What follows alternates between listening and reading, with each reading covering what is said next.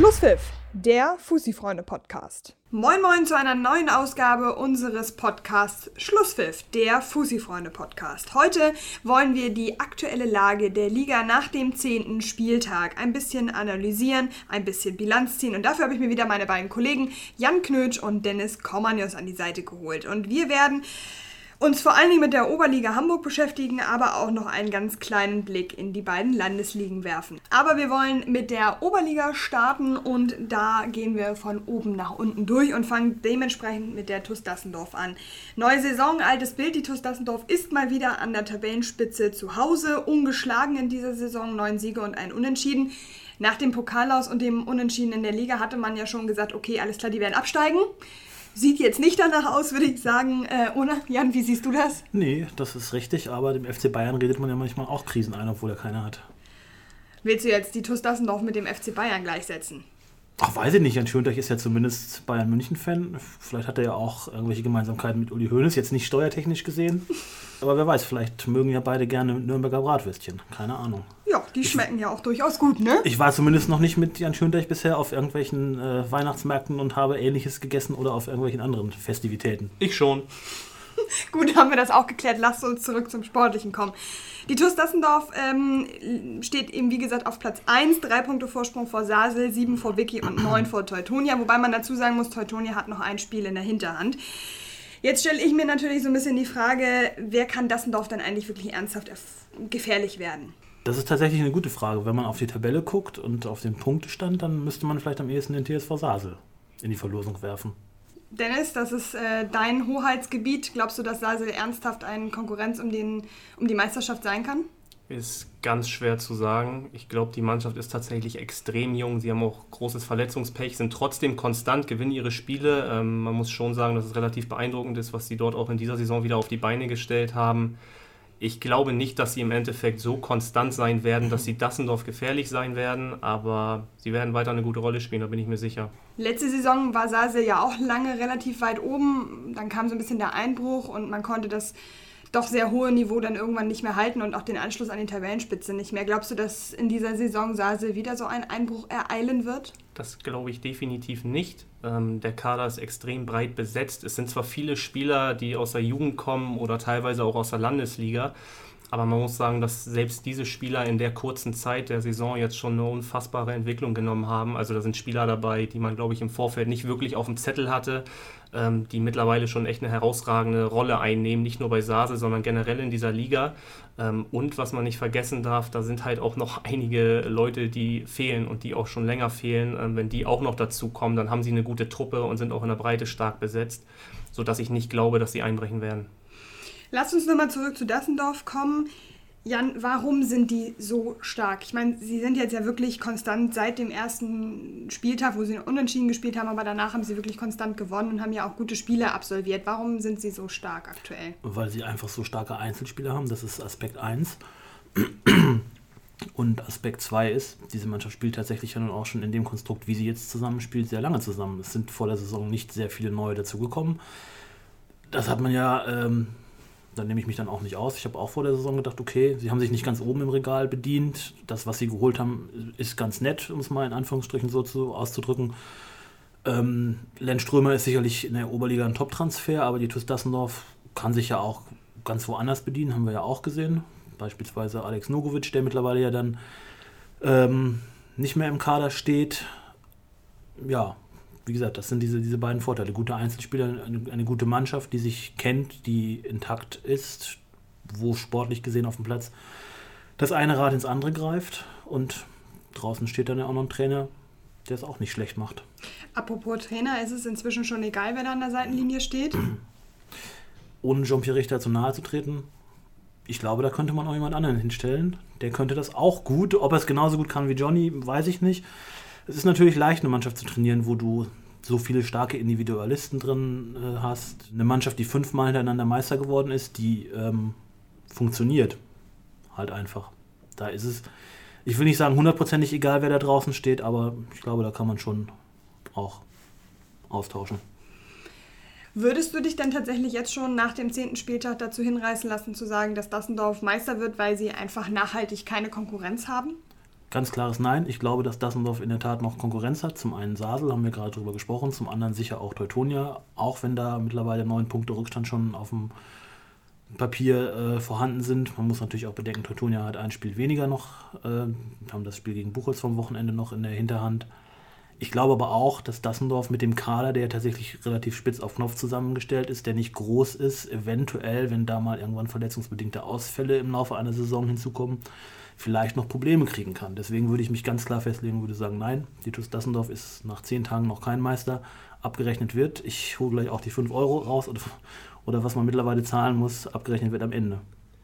Eine Saison hat 34 Spieltage schon klar. Dennis, wie siehst du das? Ich gehe auch davon aus, dass es bis zum Schluss eng bleibt, weil ich einfach der Meinung bin und auch der Überzeugung, dass Teutonia nicht mehr viele Punkte abgeben wird. Ähm, haben schon eine kleine Delle so hinter sich und wenn man die Qualität in diesem Kader sieht, damit werden sie, glaube ich, in der Oberliga nicht mehr viele Spiele verlieren und auch nicht mehr viele Punkte abgeben. Ähm, und damit werden sie bis zum Schluss auch an Dassendorf dranbleiben, da bin ich mir relativ sicher. Um Teutonia ist es relativ ruhig geworden, so in den letzten Spieltagen. Ne? Also ist eigentlich so gar nichts passiert. Ist ungewöhnlich für den Verein, oder? Wie seht ihr das? Ja, aber ist doch schön. Kann man sich mal auf Fußballspielen konzentrieren an der Kreuzkirche ich glaube auch, dass das einer der Gründe ist, weshalb es jetzt wieder läuft. Also muss man so sagen. Dort ist es äh, tatsächlich so, dass es relativ ruhig geworden ist, dass man nicht mehr ganz so viel von außen vor allem hört ähm, und dass man sich dort halt wirklich jetzt aufs Sportliche konzentriert und auch aufs Sportliche konzentrieren kann und deshalb ähm, holen sie auch ihre Siege und das auch zuletzt wieder relativ souverän. Teutonia ist irgendwie der einzige wirklich realistische Aufstiegskandidat, wenn es um den Aufstieg in Richtung Regionalliga geht. Woran liegt das? Ich meine, die Oberliga ist ja keine schlechte Liga. Nee, aber das ist ja immer noch der Sprung zwischen Oberliga und Regionalliga. Das wird einem ja auch draußen immer wieder gesagt auf den Plätzen. Das können viele bestätigen. Der ist relativ groß. Ich glaube, Altona 93 kann da ein Lied von singen, wenn man jetzt nicht auf diese Saison guckt, sondern auf die Saison von vor zwei Jahren, wo sie sagen und klanglos, möchte man fast sagen, wieder abgestiegen sind.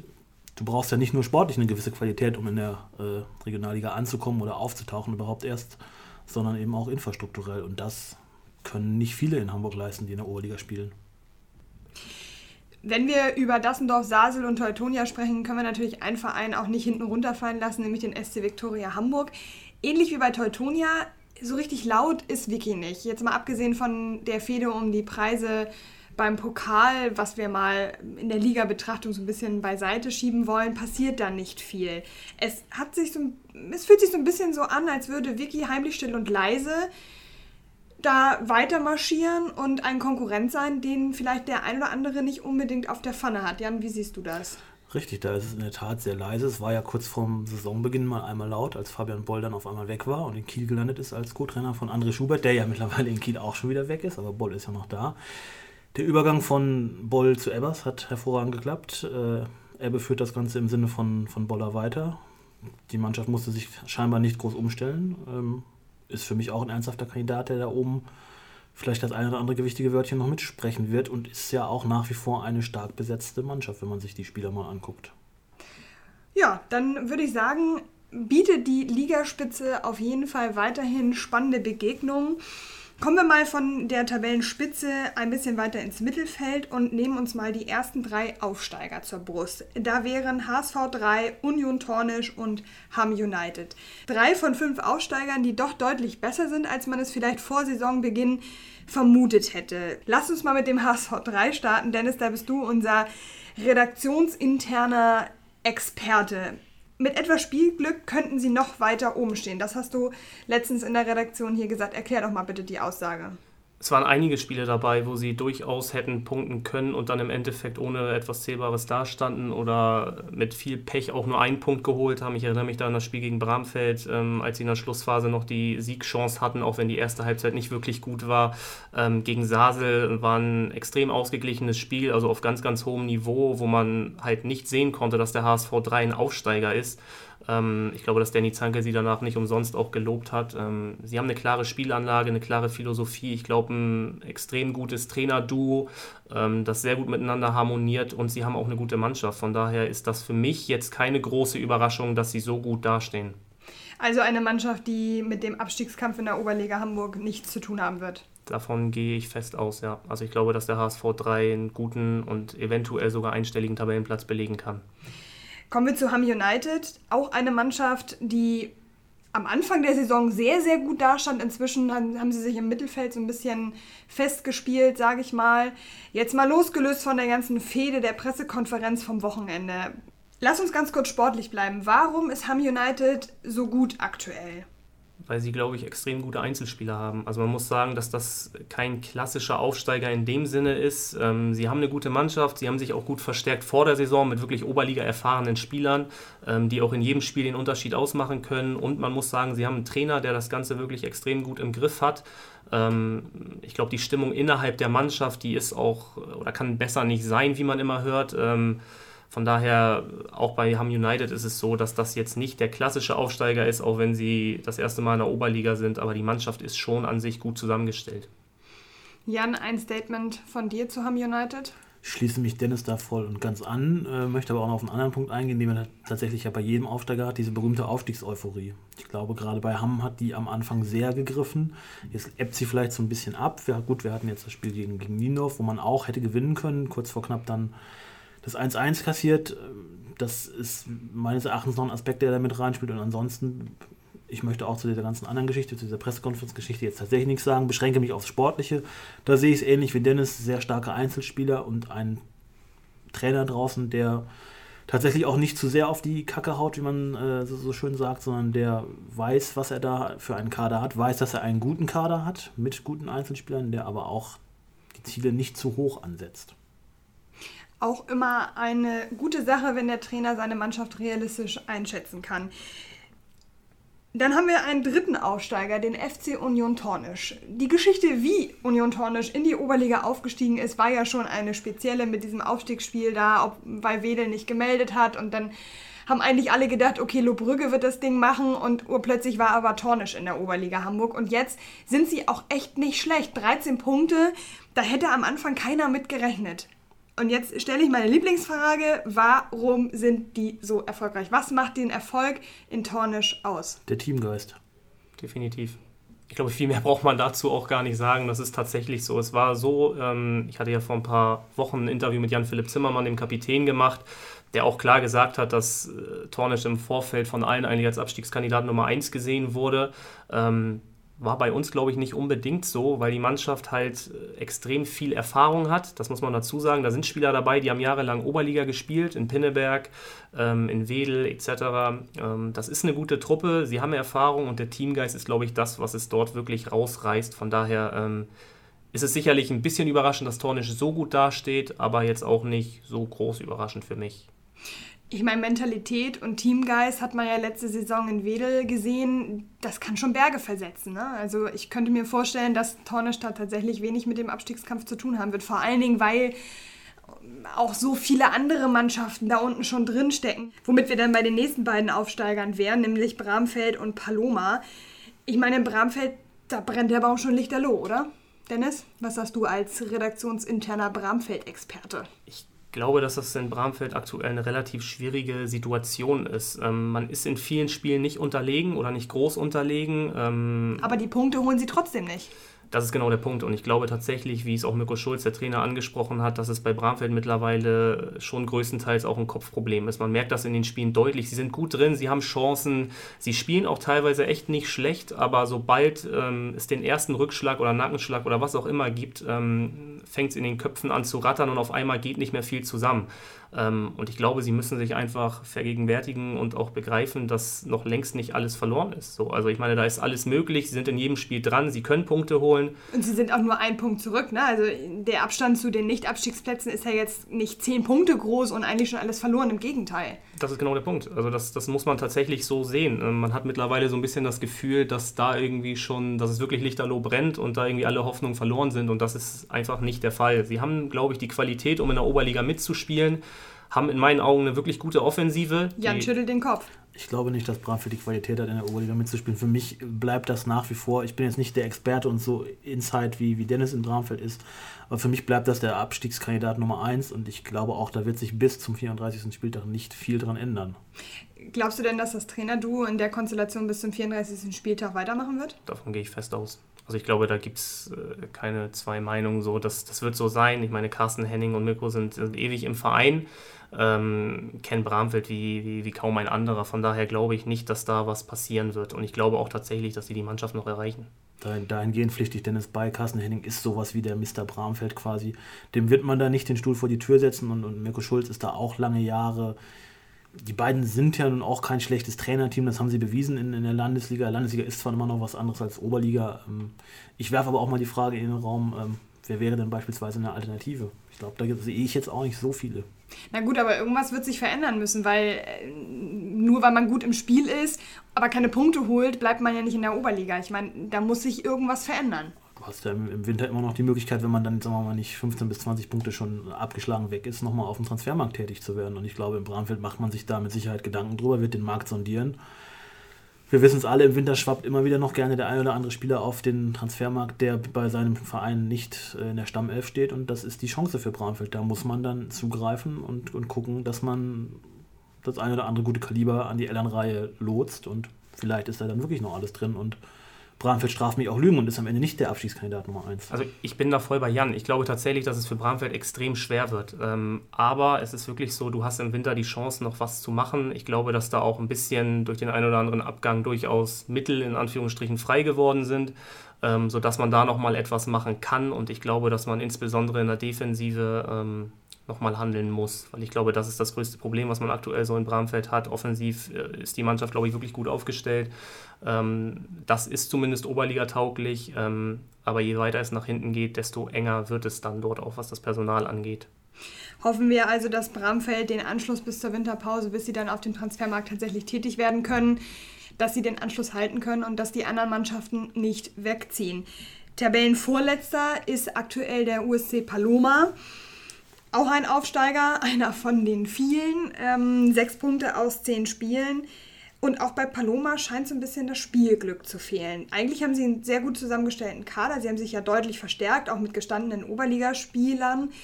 Und trotzdem kommen die irgendwie aus dem Keller da nicht raus. Warum? Jan, du hast jetzt die letzten Spiele von Paloma gesehen. Das ist richtig. Die Tauben flattern tatsächlich da unten immer noch zwischen Platz 17 und hin und her. Ähm, ja, zum Spiel gegen Tornisch vom letzten Sonntag kann man tatsächlich nur sagen, es ist dann auch wirklich schwer, wenn du gegen Union Tornisch relativ früh nach einer Viertelstunde das 0-1 kassierst und Tornisch sich dann, wie Torben Reiber auch sagt, nur noch darauf beschränkt, ähm, Paloma das Leben schwer zu machen. Gegen eine tiefstehende Mannschaft musst du erstmal Tore erzielen. Aber sie haben ja jetzt nicht nur gegen Tornisch verloren. Das ist richtig. Ähm, sie haben aber zum Beispiel auch Rugenbergen geschlagen. Eine Mannschaft, die mit denen da unten drin steht. Also ich glaube, ähm, wenn wir tatsächlich mal vergleichen jetzt Paloma Bramfeld, ähm, Palomas Kader ist, glaube ich, besser bestückt als der von Bramfeld, wenn ich die Einzelspieler durchgehe. Du hast gerade ähm, zumindest schon mal angerissen, man hat mit Janis Waldmann einen sehr starken Torwart aus Rugenbergen geholt. Man hat einen Pascal Hase dazu bekommen, der äh, eigentlich in Rugenbergen immer getroffen hat. Bei Paloma behaupte ich jetzt mal hin und wieder getroffen hat, nicht immer. Das ist vielleicht eines der Probleme dass vorne die Offensive noch nicht so ganz ähm, das äh, rausreißt aus dem Feuer. Ich denke auch an Domenico Lager, Tom Bein, auch beides Spieler, die sicherlich ihre Klasse haben, vorne aber noch nicht so äh, getroffen haben. Also für Paloma wird es auch nicht einfacher. Ich glaube, hätte man vor der Saison eine Umfrage gemacht, wer von den Aufsteigern die beste Rolle spielt, glaube ich, dass durchaus eine Menge Leute gedacht oder gesagt hätten, dass das Paloma sein wird, allein mit der Kompetenz, die dort vorhanden ist, auch mit den Mitteln, die dort sind, mit dem ganzen Verein, der dahinter steht. Ähm, und ich glaube tatsächlich, dass wenn man sich den Kader anguckt, dann ist der deutlich besser als das, was man da aktuell rausholt. Und ähm, ich glaube, das kann so, wie es aktuell läuft, nicht den, den Ansprüchen genügen, was, was dort passiert, weil da ist, glaube ich, deutlich mehr drin ich bin mir ziemlich sicher, dass die sich bei Paloma auch nicht mit dem vorletzten Tabellenplatz zufrieden geben werden. Genauso wie sicherlich auch Bramfeld nicht applaudiert, weil sie unten drin stehen. Eine weitere Mannschaft, die ähm, im Tabellenkeller ist und aktuell auf einem Abstiegsplatz steht, ist der TSV Buchholz 08. Ja, sie haben noch ein Spiel in der Hinterhand, weil das Spiel gegen Teutonia am Wochenende ausgefallen ist, aufgrund des äh, Hamburger Schiedwetter, um das mal ganz deutlich so zu sagen. Trotzdem hat man das Gefühl, an der Otto-Koch-Kampfbahn reden die sich die aktuelle Situation schön. Warum fehlt da der Blick fürs Realistische? Man tritt irgendwie auf der Stelle. Nehmen wir jetzt mal das Beispiel dieses 4-1-Siegs gegen ähm, Concordia. Da hat man einen guten Tag erwischt, da hat man anders gespielt, als Marinus Besser das ja tun wollte. die legendäre immer wieder gern zitierte hochstehende Kette. Beim SC Victoria Gastspiel an der Hohe Luft war es genauso. Da hat er auch anders gespielt. Da hat er zwar auch verloren. Wenn ich mir dann angucke, den Auftritt ähm, in Meindorf zuletzt auch deutlich verloren. Das war, ähm, der eine oder andere Kollege hat es auch so deutlich auf der Tribüne schon gesagt und auch geschrieben, vom Auftritt her tatsächlich so wie ein besserer Bezirksligist. Und ähm, wenn Marinus Bester sich dann anschließend hinstellt und ähm, da ja, sagen wir mal, mit Kritik doch spart ähm, und, und sagt, es, ja, es ist noch nicht schlimm, ähm, es ist noch nichts verloren, es ist noch alles drin, dann weiß ich nicht, ob das tatsächlich so eine realistische Einschätzung ist und ob, ob Marinus nicht auch vielleicht äh, gut dran täte, mal den einen oder anderen Blick mehr auf die Tabelle zu werfen und zu sagen, okay, wir stecken da unten schon ganz schön in der Scheiße in den letzten Jahren war es ja immer so, dass Buchholz eigentlich häufig relativ schwer in die Saison gekommen ist und dann einen Lauf hatte. Aber ich habe so ein bisschen das Gefühl, dass man sich darauf wieder verlässt, dass man da problemlos rauskommt. Ähm, und das sehe ich in der augenblicklichen Situation, in der der Verein ist und in der, der Mannschaft, in der die Mannschaft ist, ähm, sehe ich das absolut nicht, muss ich ja. ganz ehrlich sagen. Also ich glaube, dass Buchholz tatsächlich, wenn sich da nicht ein bisschen was ändert, Probleme kriegen wird ich glaube, das ist tatsächlich auch dann der Sache geschuldet. Man hat sich immer auf dieses Glück verlassen hinten raus. Man hat aber auch in all den Jahren immer Trainer gehabt, die schon langfristig gewirkt haben. Beispiel Thomas Tietze, Beispiel Thorsten Schneider. Das Problem, was Buchholz jetzt hat, ist, dass zu den schlechten Leistungen eben noch dazu kommt, es muss sich nach wie vor finden. Marinus Bester ist seit Sommer diesen Jahres da. Ich habe das, glaube ich, im letzten Podcast schon gesagt. Es braucht Zeit, bis Dinge zusammenwachsen, bis Mannschaften Spielsysteme verinnerlichen. Aber die Zeit hat Buchholz einfach nicht. Ich meine, ich, kann das, ja, ich kann das ja nachvollziehen, dass, dass ihr sagt, naja, die hatten vorher immer lange, lange Jahre den gleichen Trainer, da war immer so eine gewisse Routine da. Die ist jetzt weg. Aber nur weil die Routine weg ist, heißt es ja nicht, dass es automatisch schlechter laufen muss. Und ich finde es ein bisschen schwierig, wenn man das so als Ausrede anbringt. Naja, wir haben ja auch einen neuen Trainer und das muss sich alles erstmal finden. Ich meine, wir sind jetzt nach dem zehnten Spieltag. Ein Drittel der Saison ist vorbei. Jetzt stehen sie da unten drin. Sie haben Glück, dass eben auch die anderen Mannschaften nicht großartig mehr gepunktet haben. Mit sechs Punkten nach zehn Spielen kann man auch deutlich abgeschlagener sein, als sie aktuell es sind. Ich finde es ein bisschen schwierig, sich darauf auszuruhen. Das kann doch nicht der, der, Sinn der Sache sein. Zumal, wie lange wollen sie denn warten, bis sie sich denn da gefunden haben? Ich meine, die Saison, die läuft weiter, ohne Rücksicht auf Verluste. Richtig, und für Buchholz wird es, das sage ich jetzt hier ganz klar, ähm, auf eine Saison hinauslaufen, wo man vielleicht um die Plätze, weiß ich nicht, 12 bis Abstiegskampf spielen wird. Platz 6 äh, oder unter die Top 6 zu kommen, wie Marinus besser als ausgerufen hat als Ziel, ist für mich eine völlige Utopie mittlerweile. Da glaube ich tatsächlich nicht mehr dran. Ja, der Abstand ist ja auch schon viel zu groß. Und äh, ja, man muss, also Simon Beken und Marinus Bester haben ja nach dem Meiendorf-Spiel schon sehr lange auf der Tribüne zusammengesessen und Simon Beken hat verneint, dass es eine Krisensitzung war. Ich weiß nicht, wie lange man sich äh, die Situation da anschaut, nehmen wir mal äh, den Worst Case an, wir sind dann irgendwann beim 15., beim 20. Spieltag und man steht noch da unten drin, dann muss man vielleicht auch mal überlegen, ob man nicht an einer Position äh, mal eine Stellschraube dreht. Zumal man noch dazu sagen muss, der Trainer ist zwar neu, aber an der Mannschaft hat sich nicht viel geändert. Das ist eigentlich eine eingespielte Truppe und ähm, klar muss die Mannschaft das neue System oder den neuen Spielstil von Marinus Bester ähm, verinnerlichen und dann irgendwann auch auf dem Platz umsetzen. Aber ich meine, die Spieler kennen sich untereinander. Da sind etliche Spieler dabei, die haben jahrelange Oberliga-Erfahrung. Ähm, von daher ist es, glaube ich, nicht so wie bei anderen Mannschaften, wo man dann immer davon redet, muss sich finden etc. Bei Buchholz ist es eigentlich relativ eingespielt, auch wenn natürlich da jetzt ein neuer Trainer ist, der das alles ein bisschen anders will, als es vielleicht davor war. Na gut, aber muss sich dann der Trainer nicht auch hinterfragen, ob das, was er da umsetzen will, auf die Mannschaft passt? Ich meine, die sind ja in der letzten Saison nicht, nicht schlecht gewesen und auch in den Jahren davor war Buchholz ja keine, keine Mannschaft, die immer um den Abstieg oder gegen den Abstieg gekämpft hat. Im Gegenteil, muss sich dann der Trainer nicht auch ein Stück weit anpassen und hinterfragen? Ja, sicherlich. Und das hat er ja mit, mit der Umstellung in dem einen oder anderen Spiel schon getan, dass er seine Viererkette halt doch anders hat stehen lassen, als er es geplant hat. Und ich glaube, wenn es wirklich hart auf hart kommt, dann wird er weiterhin von diesem Wunschsystem abweichen müssen, um eben das Schlimmste zu verhindern. Vielleicht kann man dann im zweiten Jahr, wenn man die Klasse gehalten hat, äh, mal langsam anfangen, diese Ideen mehr zu implementieren in die Mannschaft, aber nicht äh, in so einer Situation, wie sie jetzt ist. Der Schuss könnte nach hinten losgehen. Lassen wir Buchholz mal Buchholz sein und kommen wir zur nächsten Mannschaft, die noch auf meiner Liste hier steht, und zwar der TUS Ostdorf. Fünf Niederlagen hintereinander, acht Spiele, kein Sieg. Jetzt am Wochenende endlich mal wieder drei Punkte, die äh, die Blumenkampler mitnehmen konnten.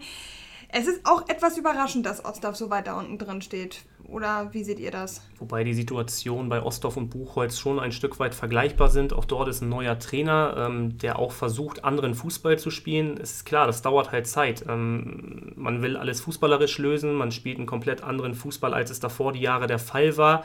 Ähm, dass so etwas dauern wird, zumal dort auch einige neue Personalien dazugekommen sind, ist klar. Ich glaube, es war auch ein bisschen überraschend für den einen oder anderen, dass man so gut in die Saison gestartet ist, bei Teutonia gewonnen hat. Ähm, ich erinnere mich an das begeisternde Spiel gegen Kuslak, wo sie wirklich ein Feuerwerk abgebrannt haben.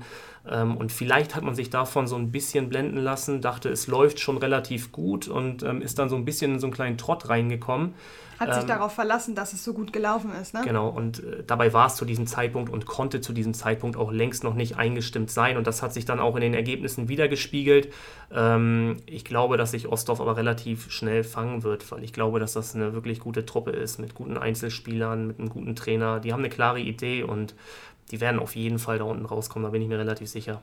Und sie haben natürlich auch diesen, dieses Ostdorf-Gehen, was man immer so in den letzten Jahren als, als Vorteil äh, angeführt hat, nach wie vor als Vorteil jeder Gegner, der in der Oberliga spielt, spielt ungern am Blomkamp, auch wenn Ostdorf jetzt einen anderen Spielstil hat als noch unter Piet Wiele. In der Truppe stimmt es einfach, das sind... Äh, Die Mentalität ist ein bisschen eklig, ne? so grad, für den Gegner Ich wollte gerade sagen, am Wochenende fiel bei einem anderen Spiel das Wort Mentalitätsmonster. Ähm, schöne Grüße an Marco Stier an dieser Stelle und Glückwunsch zum Sieg gegen Cordy. Äh, diese Mentalitätsmonster gibt es äh, tatsächlich auch in Ostdorf und ich glaube, die werden das schon äh, rausreißen, wenn ich da so an Leute denke wie Bennett Krause, Torben Krause, die ja bei so einer Aufzählung immer zuerst genannt werden man sieht einfach, wie viel diese Mentalität und dieser Teamgedanke in der Oberliga ausmacht. Das sieht man an Tornisch, das sieht man auch an Mannschaften wie Ostdorf. Ich glaube schon, dass und das. Und man hat es auch an Wedel gesehen. Genau, und ich glaube, dass das im Endeffekt dann auch den, ja, wie sagen wir, Wert irgendwie schlägt, ähm, gute Einzelspieler zu haben. Wenn du eine Mentalität hast, äh, einfach diesen, dieses Teamgefüge, ähm, dann wirst du in der Oberliga bestehen und ich bin mir hundertprozentig sicher, dass Ostdorf dort bestehen wird und sich auch fangen wird. Die Oberliga lebt einfach von der Mentalität und dem Teamgeist. Ich glaube, das kann man so ähm, zusammenfassend einfach sagen, dass alle Mannschaften, die ein gutes Mannschaftsgefüge haben, die zusammenstehen, die sich auch aufeinander ein Stück weit verlassen können, die haben in der Oberliga zumindest schon mal die halbe Miete drin, würde ich sagen. Das ist definitiv so. Da will ich mich so anschließen. Es ist also schon so, wenn sich der eine für den anderen, ich drücke es jetzt mal verbal so deutlich aus, äh, den Arsch aufreißt, dann ist das schon auch nicht schlecht. Und das brauchst du in der Oberliga, um bestehen zu können. Ich habe noch eine Mannschaft aus der Oberliga Hamburg hier auf meinem Zettel stehen, nämlich den SV Kurslack Neuengamme. Da waren recht hohe Ansprüche am Gramko-Weg. Es ist jetzt die zweite Saison unter Wulf. Aber so richtig ins Laufen kommt das da auch nicht. Das ist auch eher Abstiegskampf als oberes Tabellendrittel. Ich möchte sie eigentlich nicht schon wieder stellen, aber auch da muss ich natürlich fragen, Woran liegt's? Ich würde da tatsächlich nicht von Abstiegskampf sprechen, aber, aber ich glaube, es ist Mittelmaß. Aber also, aus der Punkt, wenn du, wenn du dir die Tabelle anguckst, sind sie unten mit drin. Das ist richtig. Der Nachteil für Kuslak, äh, um es mal lustig zu formulieren, ist, dass Spiele nicht 45, sondern 90 Minuten dauern. Wir haben jetzt oft genug den Fall gehabt, dass Kuslak, die nun wahrlich, wenn man sich mal zum Beispiel die Offensive anguckt, über keine schlechte Oberliga-Offensive verfügen, dass sie ihre Tore gemacht haben, auch wenn sie sich immer wieder schwer getan haben, dass sie spielerisch ins Rollen gekommen sind, nur dass sie eben einfach diesen verdammten zweiten Treffer nicht gemacht haben und nicht nachgelegt haben und am Ende dann äh, oft genug, ich erinnere mich an Süderelbe, äh, das 1-1 kassieren. Ich erinnere mich an das Spiel gegen Sasel, da verlieren sie hinten raus und auch bei Vicky haben sie hinten raus verloren.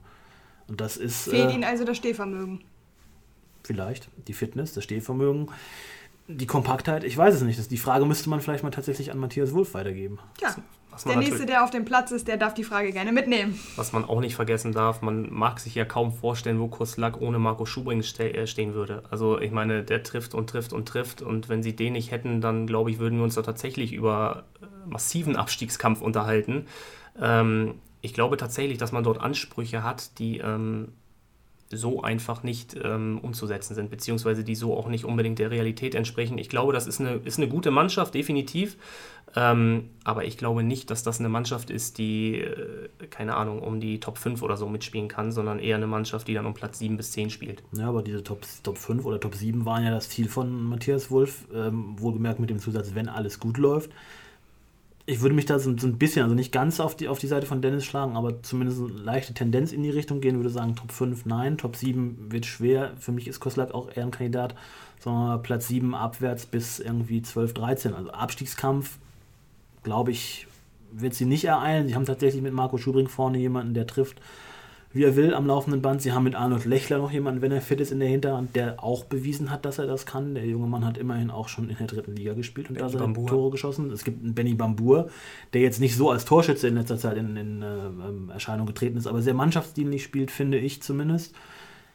Also wie gesagt, ich glaube, Koslak wird mit ganz unten nichts zu tun haben, aber auch mit diesen äh, Top 7, die Matthias Wolf gerne gehabt hätte, werden sie nichts zu tun haben wird schwierig. Dazu ist die Konkurrenz, glaube ich, einfach auch zu groß und jetzt mittlerweile auch schon ein gewisser Abstand da. Und man weiß ja immer, wie schwer es ist, wenn man ein bisschen ja, träge in die Saison kommt, sich dann zu fangen und dann plötzlich auf einmal wieder oben mitzumischen. Ähm, wird schwierig, glaube ich, für Kuslak. Also ich muss auch ganz ehrlich sagen, ich sehe in der Top 7 ehrlich gesagt auch andere Vereine, BU, Niendorf, Cordy, das sind so drei Vereine, die sich auch da oben äh, wiederfinden werden und die einfach auch jetzt schon mehr Punkte geholt haben, was sie einfach in eine bessere Ausgangsposition bringt. Ich würde sagen, wir schließen damit das Kapitel der Oberliga Hamburg. Ich glaube, wir haben alle Mannschaften, die Gesprächsstoff bieten, behandelt und lass uns doch jetzt mal eine Liga weiter runtergehen und zwar in die Landesliga oder in die Landesligen und uns da um den Aufstiegskampf mal kurz kümmern. In der Landesliga Hansa scheint dieser Aufstiegskampf schon super unspannend zu sein. Der VfL Lobrügge steht mit sieben Punkten Vorsprung an der Tabellenspitze so richtig was nach kommt da nicht. Ja, ASV Hamburg, die haben jetzt wieder gewonnen gegen Rahlstedt, aber so richtig konstant ist das auch nicht. Und man muss auch dazu sagen, ASV Hamburg ist auch ein Aufsteiger. Also ich gehe nicht davon aus, dass sie den direkten Durchmarsch schaffen werden. Insofern ist Lobrügge da ziemlich alleine auf weiter Flur, oder? Jan, was hast du? Ja, zumal wenn man dann mal auf die Vereine guckt, die noch danach kommen. Condor ist ja immer wieder ein gern genannter Kandidat, ist eine komplett neu zusammengestellte Mannschaft. Wir haben das jetzt oft genug durchgekaut. Es braucht, bis äh, gewisse Mechanismen und Automatismen greifen. Deswegen glaube ich auch nicht, dass Condor ganz oben angreifen wird. Für mich ist die Sache in der Landesliga Hansa tatsächlich nach zehn Spieltagen äh, mehr oder minder gegessen. Ich weiß nicht, welcher äh, Kontrahent Brügge das Ganze streitig machen soll. Man ja. hat da einfach einen bärenstarken Kader, den man jetzt schon getuned hat Richtung Oberliga. Da können andere Landesligisten nicht mithalten. Und Nikolic hat es ja selber auch gesagt, äh, einer der beiden Trainer von Lobrügge, wir können uns eigentlich nur selber schlagen, hat er gesagt. Und so sieht es ja auch aus. Also sie haben ein Spiel am Anfang der Saison verloren und seitdem marschieren sie einfach vorne weg und so richtig gefährlich wird denen da keiner. Nee, das ist richtig. Die müssen einfach nur vom Kopf her wirklich jedes Spiel weiterhin ernst nehmen und sich nicht sagen, wir sind eh schon durch, weil dann, wenn du sagst, wir sind eh schon durch, wir schalten jetzt mal, was weiß ich, ein, zwei Gänge runterspielen mit 10, 15 Prozent weniger, dann fällst du auf die Schnauze. Aber ich glaube, dass da mit äh, Sven Schneppel und Elvis Nikolic zwei sehr ruhige, sehr besonnene, sehr kluge Leute an der Linie stehen draußen, die den Jungs das auch mitgeben werden. Für mich kommt es auch viel darauf an, ähm, von außen, Marto Mitrovic ist ja nun einer, der sein Herz auf der Zunge trägt, gerne sagt, was er möchte hat ja ein Punkteultimatum auch schon gestellt nach dieser ersten Niederlage. Wenn der sich auch so ein bisschen zurückhält, so wie er es jetzt gerade tut und, und, und die Sache bei seinen beiden Trainern in guten Händen weiß, dann führt am VfL Brügge als Aufsteiger in die Oberliga kein Weg vorbei. Und man muss ja auch dazu sagen, ich denke, sie haben auch ihre Lehren aus dem Aufstiegsspiel gegen Tornisch gezogen, wo sie einfach so ein bisschen, man hatte so ein bisschen das Gefühl, sie haben das Ding eigentlich schon in der Tasche gewähnt und haben gar nicht damit gerechnet, dass Tornisch eigentlich auch Bock darauf hat. Ich meine, wenn man, wenn man die beiden Vorbereitungen nimmt, Tornisch hat sich auf Mallorca vorbereitet und äh, Lobrügge hat das Ganze schon auf den ersten Blick deutlich ernster genommen und am Ende war aber Lobrügge diejenigen, die leer ausgegangen ja, sind. Das ist ja das, wo, wo ich gerade drauf hinaus wollte. Du brauchst halt halt wirklich vom Spieltag 1 bis Spieltag 30 in der Landesliga Hansa, egal ob du VfL Brügge bist oder nicht, volle Konzentration, immer 100 Prozent. Jede Mannschaft, die gegen dich spielt, reißt sich nochmal mehr ein Bein aus, um den Tabellenführer zu schlagen. Einer Mannschaft ist es gelungen. Ich glaube, ähm, es wird vielleicht nochmal eine zweite, eine dritte Niederlage geben, aber stolpern werden sie auf diesem Weg in die Oberliga nicht mehr auch wenn die Trainer das jetzt nicht gerne hören werden, äh, ich glaube, dass es für Lohbrügge tatsächlich auch mit diesen von Jan angesprochenen 10 bis 15 Prozent weniger in dieser Liga reichen würde. Mit dem Kader ähm, musst du eigentlich fast jedes Spiel in dieser Liga gewinnen. Ähm, das machen sie augenblicklich und ähm, äh, also ich bin mir auch absolut sicher, dass das Ding mehr oder weniger schon jetzt entschieden ist. In der Landesliga Hansa ist es nicht spannend. In der Landesliga Harmonia haben wir zumindest einen Zweikampf, wenn es um den Aufstieg in die Oberliga geht. HEBC und Tura Haxheide. HEBC hat jetzt am Wochenende erstmals ähm, Punkte abgegeben in dieser Saison. 2 zu 2 gegen den SC Städten. Tura Haxheide ist Ihnen auf den Fersen. Wie schätzt ihr die Lage der Liga dort ein? Ich gehe fest davon aus, dass es bis zum Schluss wahrscheinlich sogar bis zum letzten Spieltag ein Zweikampf zwischen diesen beiden Teams werden wird. Ähm, ich sehe HBC und Tura in der Liga am stärksten. Beide sind konstant. Ähm, und was noch hinzukommt, ist, dass es in meinen Augen in dieser Liga nicht allzu viele Stolpersteine gibt, ähm, sodass beide Mannschaften nicht viele Punkte liegen lassen werden. Ähm, ich glaube, dass sich beide dort am Ende wirklich um die Meisterschaft streiten werden und dass es ein ganz, ganz enger Kampf werden wird. Was ist mit der SV Halzenbeck-Relling? Fünf Punkte Rückstand, ja. Muss man die nicht trotzdem noch auf der Rechnung haben? Wenn es um den Kader geht, ja. Ähm, sie sind gut besetzt, aber ich glaube tatsächlich, dass es in dieser Liga so sein wird, dass fünf Punkte Rückstand zu diesem Zeitpunkt schon eine relativ deutliche Geschichte ist, ähm, weil ich einfach nicht davon ausgehe, dass HEBC und Tura noch allzu viele Punkte liegen lassen werden. Sehe ich ähnlich. Du hast in der Liga tatsächlich zwei Mannschaften mit äh, HEBC und mit, mit Tura Heide, die vorne weg marschieren. Du hast dahinter ähm, mit HR, du hast sie gerade genannt, und mit dem ETV vielleicht noch zwei Mannschaften, die da prozentual gesehen ranreichen können. Ähm, beim ETV ja, tue ich mir immer so ein bisschen schwer. Das ist vielleicht auch so ein, so ein bisschen diese Aufstiegseuphorie, die da ist. Es ist zwar keine schlechte Truppe, sie haben einen geilen Trainer mit, mit Dennis Mitteregger draußen stehen. Mit Koray Gümmisch einen unheimlich umtriebigen Manager, aber ich, ich glaube schon, das wird oben auf den Zweikampf hinauslaufen. Ich finde Tura ein sehr interessantes Projekt, habe ich in der Saison davor schon gesagt. Sehr junge Mannschaft, sehr gut zusammengestellt und den HEBC habe ich in dieser Saison schon sehr oft gesehen, dass äh, ja, ist mein Top-Favorit auf den Aufstieg. Das, Kotschadal macht da als neuer Trainer einen guten Job. Die Mannschaft ist, ja, ich, man soll nicht immer von perfekt sprechen, aber sie ist sehr gut zusammengestellt. Sie hat mit Janusz Rinkens vorne einen Stürmer, der trifft und trifft und trifft. Und neben äh, Janusz Rinkens haben sie halt insgesamt auch eine sehr erfahrene, kompakte, gute Mannschaft ich glaube, dass bei Tura, wenn wir mal zum großen Konkurrenten kommen, im Sommer extrem gute Arbeit geleistet wurde. Ähm, man hat dort, glaube ich, auch die richtigen Schlüsse so aus den letzten Jahren gezogen. Man hat sich extrem gut verstärkt. Die Neuzugänge, die dazugestoßen sind, haben eigentlich alle bisher eingeschlagen, passen gut ins Team rein. Ähm, und auch da war es so, dass dort noch einige Leute gefehlt haben in den letzten Wochen. Ähm, ich denke da an, an Spieler wie Kiel Brumshagen. Ähm, also ich glaube, dass, dass, dass Tura wirklich eine richtig, richtig gute Mannschaft hat und HIBC bis zum Ende das Leben wirklich schwer machen wird. Ähm, glaube aber tatsächlich, dass man den ETV nicht komplett abschreiben sollte. Ähm, ich denke nicht, dass sie noch in diesen Titel-Zweikampf mit eingreifen werden, aber sie werden weiterhin eine extrem gute Rolle spielen, weil sie einfach eine richtig, richtig gute Mannschaft haben. Viele junge Spieler. Ähm, ich glaube aber, dass genau das auch der Punkt ist, weshalb sie im Endeffekt nicht ganz oben landen werden, weil die Mannschaft noch sehr jung ist. Ähm, aber die werden eine extrem große Zukunft haben, da bin ich mir absolut sicher. Ja, ich würde sagen, wir haben eine ordentliche Einschätzung der aktuellen Lagen der Oberliga und der Landesligen abgegeben. Ein Drittel der Saison ist gespielt. Ich würde vorschlagen, wir treffen uns an selber Ort und Stelle nach dem 20. Spieltag nochmal wieder. Vielleicht auch schon äh, zum Ende der Hinrunde. Das gucken wir dann mal, wie die Lage der Liga dann ist. Ich bedanke mich auf jeden Fall bei euch beiden für die wie immer kompetenten Einschätzungen der aktuellen Situation der Vereine und äh, hoffe, dass es äh, den Zuhörern gefallen hat. Und ich würde sagen, ciao, tschüss und bis zum nächsten Mal. Schlusspfiff, der Fussi-Freunde-Podcast.